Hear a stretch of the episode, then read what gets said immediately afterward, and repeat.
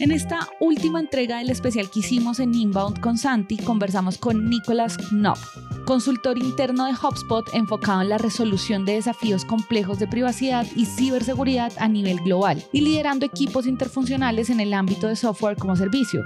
Con Nicolas hablamos de los antecedentes de la inteligencia artificial antes de ChatGPT, los procesos de implementación y gestión de cambio con softwares, aplicaciones prácticas de la inteligencia artificial en diferentes workflows.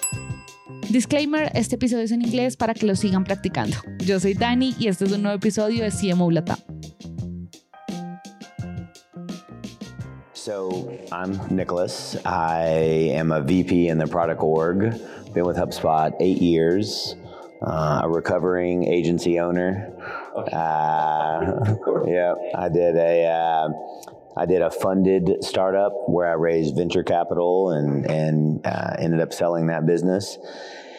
And then right now, my responsibilities are over all the marketing products here at HubSpot. So there's a product line we have called Marketing Hub, and that's basically like lead generation and marketing automation. And then we have a product line for uh, websites, CMS Hub. And so I'm over both of those. Okay. Uh, you know, a couple of uh, takeaways or lessons learned uh, from the agency years and the uh, and the uh, the funded startup years. Uh, do you have you still have like some tools, some advice, some oh yeah that you still have in your holster, ready to go? Yeah. the so in the agency years, you know the I talk to a lot of partners still now here at HubSpot. I think. Um, you know, a few things that were true then are still true now, which is you're basically just trying to figure out like uh, where's your audience? What are they interested in? And then what can you do is that part of mutual relationship to get them to take the next step with you. So in the agency years i used to talk a lot about an analogy of marketing and like dating. You know at the end of the day like you you would never go to a you know, a bar might be where all the attention is, but you would never go to the bar and be like, "Will you be my girlfriend?" That would be super weird. Yeah. And so you have to to do that. And so trying to connect more real world scenarios to customers because you know, we move really fast and a customer's like, will you do the marketing for me? And you're like, what, what is the marketing? There's like a lot of stuff, you know, will you go get me a girlfriend? And you're like, that's not how it works, man. Uh, and so I did a lot of that in the agency years. And so a lot of what I think uh, marketers have to do in addition to marketing is that they need to be really good thought leaders and partners to the business because nobody understands everybody's discipline. You know, it's like you you go to the salesperson, like, will you go do the sales for me? Well, there's a whole process there and all stuff. And so I really learned from the agency years that like a big part of it was was not just doing the tactics or the activities. A lot of it is building like this shared goal system, this shared learning, this shared like we're going to do this together. And I think that that kind of human side of it uh, still works for me well today in HubSpot because even though we put out a feature or we launch something new, you have to connect those those human stories back to it. So that's one. And then I think on the entrepreneur side, the other thing that's just been really interesting is uh, we build software now at HubSpot, and it's easy to get into like, you know, I'm building this the great feature. They're going to all want it. And I just remember from my startup days, you know, you have about this much brain power to put towards a piece of software. It needs to deliver value and get out of the way you know and i think that that's something that's been helpful because we keep trying to make our software easier and easier obviously everybody wants their software to be easy but for me particularly i know that even though we love our software for the entrepreneur for the practicing person like they need you to do a job and then get out of the way. And i think that that kind of humility has been really good because i tell my team all the time you're not the most important thing to the customer. You're there to help them do the most important thing. They're trying to you know build build wealth for their family or do something for like so i think that's been really good too because i think a lot of people fall in love with their products their services. They think they're the best. And it's it's good to want to be the best but at the end of the day you serve a much higher purpose. So those are two things. Yeah, it's amazing. You want to follow up, or should I? Uh, we understand, Nicholas, that you're a big fan or big believer, and maybe quote unquote expert on on AI and how to integrate AI on marketing, on marketing processes, and and all that stuff. And and you know, inbound has been like you know sixty percent AI, AI, yeah, an AI convention. AI inbound. Yeah. So uh, I want to ask you what if you if you take like marketing and and pair it with AI, what is the next? You know, in a deeper level, what is the next conversation, and what are, what are CMOs around the world? What are maybe what you do you think they're not looking at? Yeah. Uh, what are they missing? And if they want to integrate AI in their processes, in their teams, in their campaigns, and, and, and all that stuff. I don't know, let's go deeper in the conversation. Maybe everybody's saying, oh, yeah, you have to use Gen AI, you have to write blog, ChatGPT, you know, all of that, that we see that on every short reel on TikTok. Totally. But if we want to take the conversation deeper, where can we start the conversation? Sure. So, one of the things I'll, I would tell everybody, every practitioner, I would say, you know, I've se- I've seen a bunch of uh, responses to AI. The first is anytime there's a new technology that comes out, you have pretty normal human distribution of emotions. You have um, the people who are skeptics, and you have the zealots. Yeah. You know, this is like with conversational marketing. This is back with content marketing. You know, it's like the skeptics. Then you also have, so that's like a mindset. And I would, I would tell everybody listening to this, you should be self-aware where you fall on that. Because if you're a zealot, you sometimes overly hype and you might put too much energy into it and you might, you know, go, you know, uh, uh, uh, basically raise the bar too high for what it can do. But then if you're a skeptic, you might basically wait too long. You basically might be a, you might be a, someone who misses the boat. These two mindsets then move to the next level, which is you're either a late adopter or early adopter. So you know, you know what I mean. So I think right now, what I would say is for a lot of CMOs, um, surely AI can't be a new topic to them, and I don't even mean in the last nine months.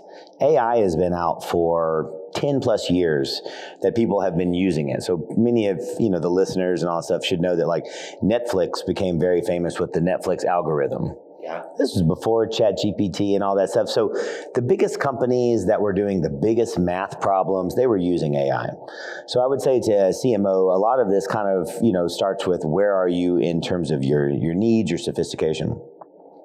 A year ago, before ChatGPT came out, I remember going to HubSpot, and, and I would say at HubSpot, we're in the middle. We're not like super hype train, we're not like super skeptical. We try to stay pretty pragmatic. And I said to them, hey, this, this GPT thing had come out. And I said, I watched it when it was version two, and it was like neat, but it was like not valuable. And then when GPT 3 came out, I was like, it actually can produce some interesting results. And inside the company, there was a lot of skepticism. Like that's cool, we'll watch it, but we're not going to do any stuff with it. And I said, well, let me let me do some experiments.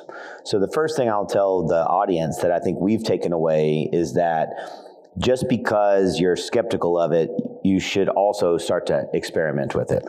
So we started to do some experiments. Then GPT 3.5 came out, and then Chat GPT came out, and it was like everywhere, right? Yeah. And the reason why, and this is for the CMOs, is that there's a very human reason why everything uh, kicked off. It's because for the first time, you could talk to AI like it was a person.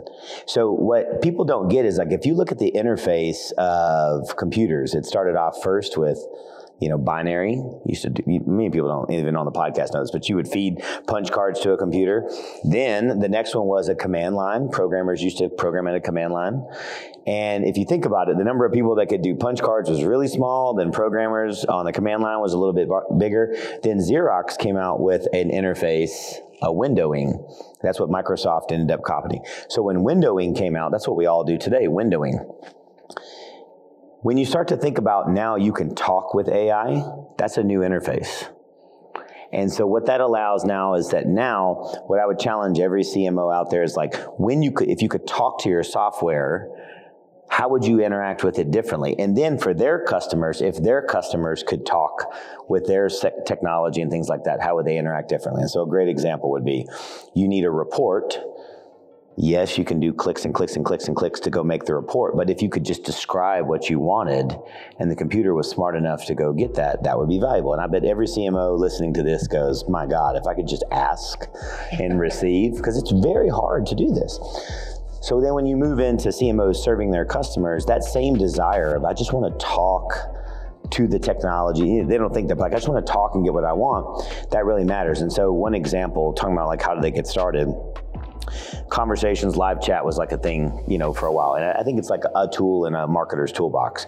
But when a customer comes to your site, it's 11 o'clock at night, you can have a little chat window that pops up and says, you know, may I sell you something? Many people don't respond to that.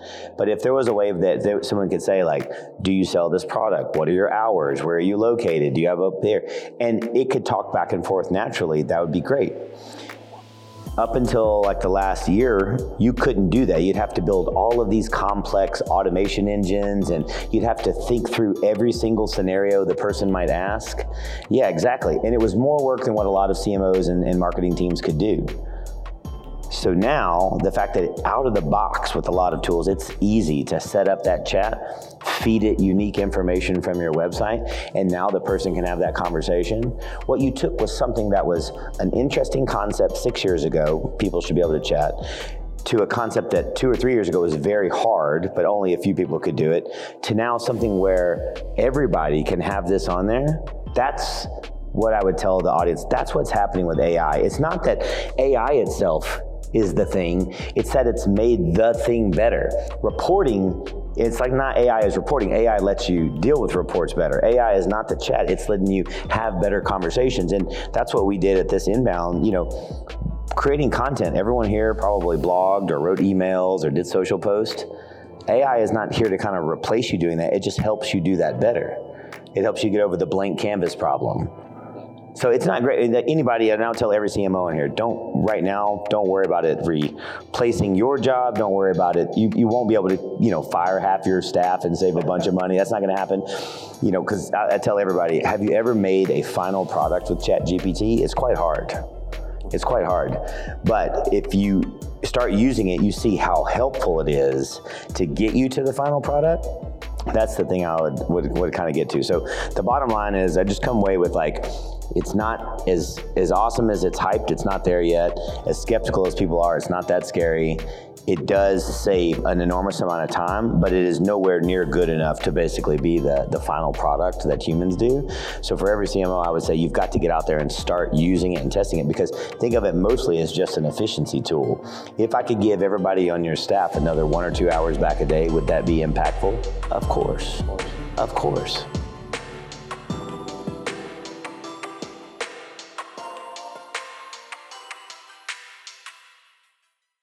I have a question there, and is that we have in the last years like few trends. For example, blockchain. Uh, we have NFTs, yep. uh, metaverse, all this stuff. And when you as a marketer think, okay, maybe I should go into this trend. Mm-hmm. Uh, I don't know. Maybe some companies last years have made some efforts in the metaverse, for example. And now it seems like, oh, this year metaverse is not into the conversation, is now is AI. Yeah. But I, I guess in the, like, in, if you go inside of that, there is a difference. There is a difference, yeah. different, the NFTs and the other trends uh, from AI. So yeah. I would love to know for you, what's the difference? In that story where I was telling you guys about a year ago, when I brought up GPT, there were multiple people in HubSpot who said exactly what you said. They said, "Is this just cryptocurrency?" And I have to be honest. When I was early, like looking at it, I thought maybe. You know, there are a lot of hype trends um, that come out. And so what I would what I would now say to the CMO, the reason why I think it's different is when you think about, let's take cryptocurrency, it's a fascinating technology. But that's what it is. It's a fascinating technology that doesn't really help any existing problem. It's solving new problems, but it doesn't really help any existing problems. So you have to be like, ooh, uh, may- maybe I do want an NFT to do, you know, you have to like really do mental gymnastics to understand how to use it, you know? And the metaverse is the same thing. Really neat technology but you have to be like, oh, oh, maybe I do want to do a webinar conference in the metaverse. I don't know. It's like you have to do lots of gymnastics. For me to say, like, would it, do you wish it was easier to make a report? Do you wish that the chat on your website was smarter and not dumb? Do you wish that at the end of the day, while you're making a piece of content, it sounded more like your brand and not like, you know, somebody's kind of individual tone? Those are like super easy to understand. Every CMO, if I said to you, "Do you want to do your company town hall in the metaverse?" He's going to be like, "Oh my God, I don't, Not sure. I don't know, do I?" but if I said, "Would you like it be, to be easier for the things I just said?" You know, do you wish that it would automatic? Another simple simple thing that that uh, we're doing right now is like when you make a blog post, do you wish that it would automatically suggest some images at the top? Everybody knows how hard it is to go into your Unsplash or your Shutterstock or your Gettys, and you're like, scroll, scroll, search, scroll. Like, that's yes, you want it easier. So you don't have to have a lot of brain power to, and so that's where I think it's nice. Like I tell people right now, if I was to talk to a CMO and I would say, you know, I don't know where you fall on this mindset, skeptic to to to hype train. But I would tell you this right now. If I said to you, hey man, uh, I just invented spell check and grammar check, are you scared? I don't think any CMO would be scared of that. They'd be like, no. And I would say that's what AI is for a lot of where we are right now. It's just the more advanced grammar and spell check. You will just come to expect it. You just, ex- if there's a tool, I have a tool right now I'm using that doesn't have spell check, and it makes me realize what a terrible typer I am. you know? I just expect it. And I think that's what it'll be like for uh, a lot of us, which is you will effectively want to have a spell check. So, you know, for every CMO, I'd say if you want to go ahead and throw all your people on typewriters and you think you're going to win, most CMOs out there would be like, no, I think we need to probably be on the internet and using word processing. That's the same thing. It's going to be like, if you want to have all your people not use AI, cool. But I think the people using AI are just going to be, they're just going to be a couple clicks faster than you. They're going to be a couple clicks further ahead. And that's, that's why I would say the key out there is to start doing it, to start exploring it, start implementing it now, not to dream of a, a five year project where we do all this stuff. Like there's stuff to do right now. That's what I would do.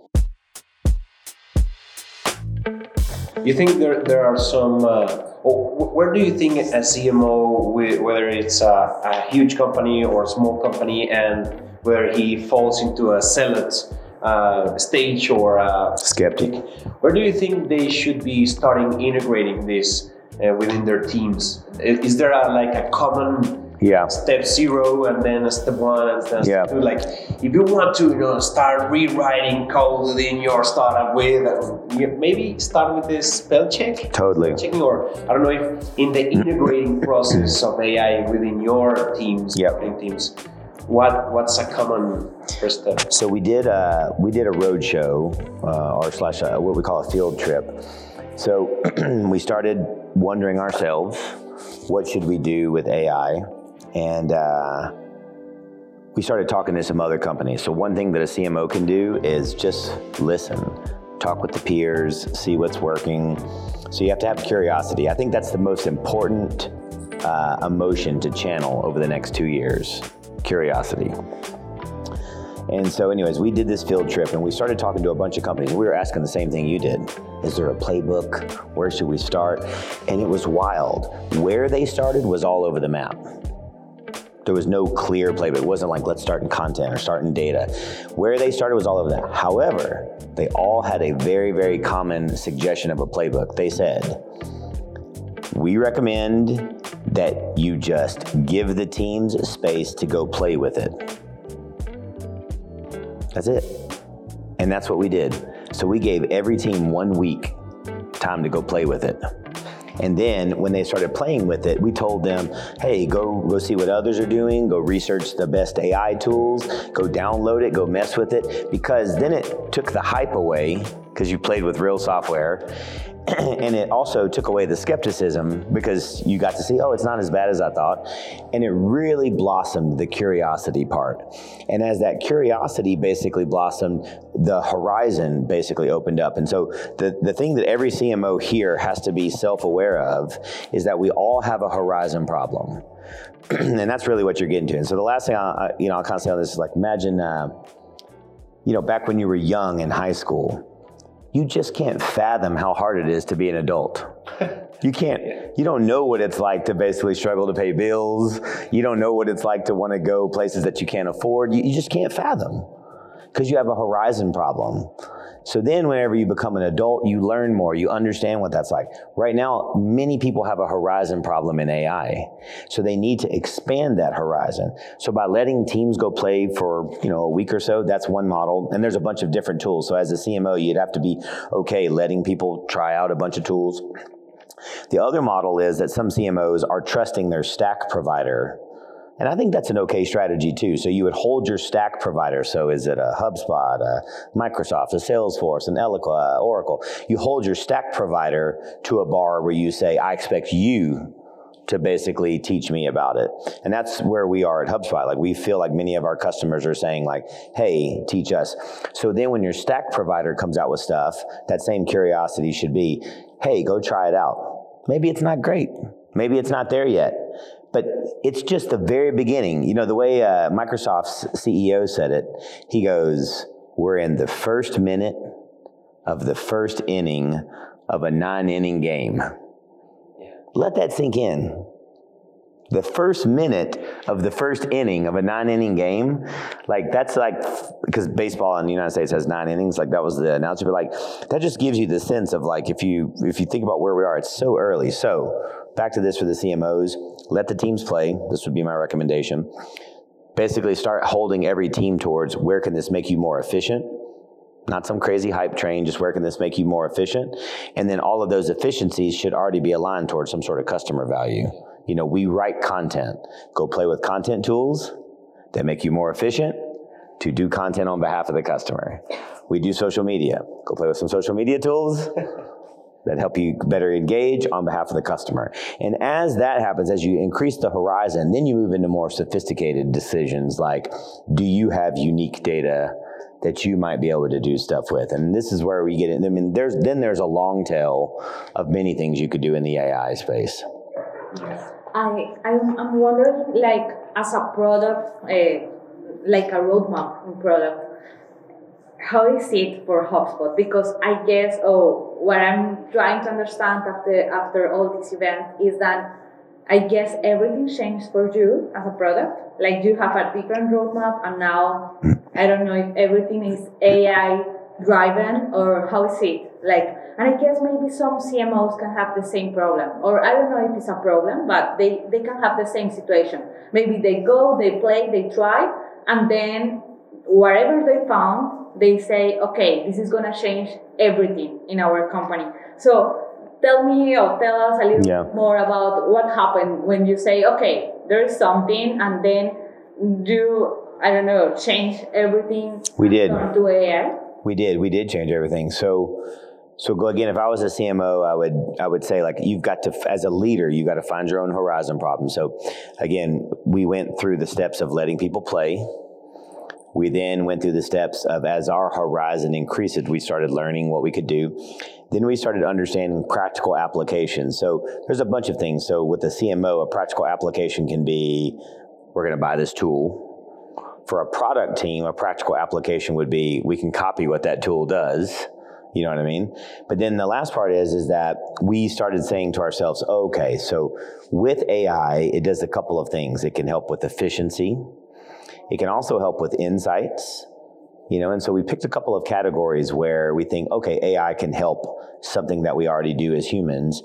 And so then we decided we're going to invest in those areas. So from an efficiency standpoint, if you talk about like what we released, uh, HubSpot has a content assistant. This is like the spell check so while you're creating content, it's like uh, gives you the ability to, you know, it's like stuff you can do on ChatGPT, expand that content, change the tone, etc. But in our product, we know what our customers write, we know what they're trying to get done. So ours is more, you know, a little better than ChatGPT.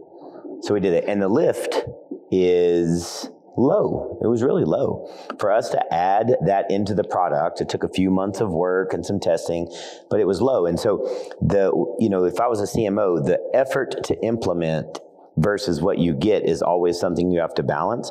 But for us, this new conversational interface, this ability to be able to talk to the computer was very low lift to add in there and start adding value.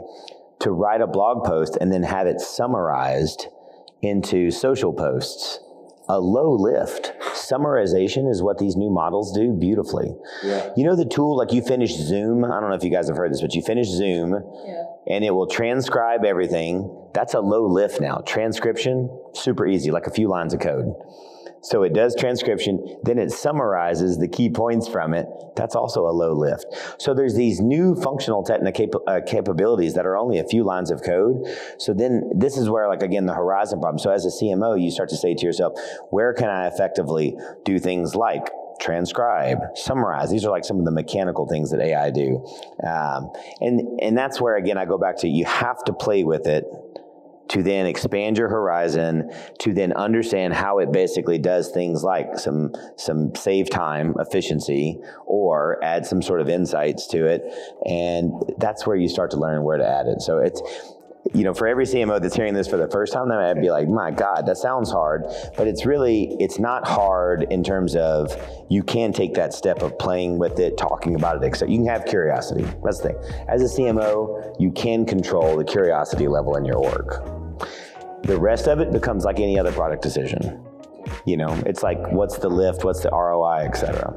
At the end, I guess like you have this principle of marketing uh, that is still alive and it's like you have your customer needs and if you understand your customer customer needs then you have AI just to help them. That's exactly right. Make it better, but What you have to custom- understand the customer. What customer needs cryptocurrency?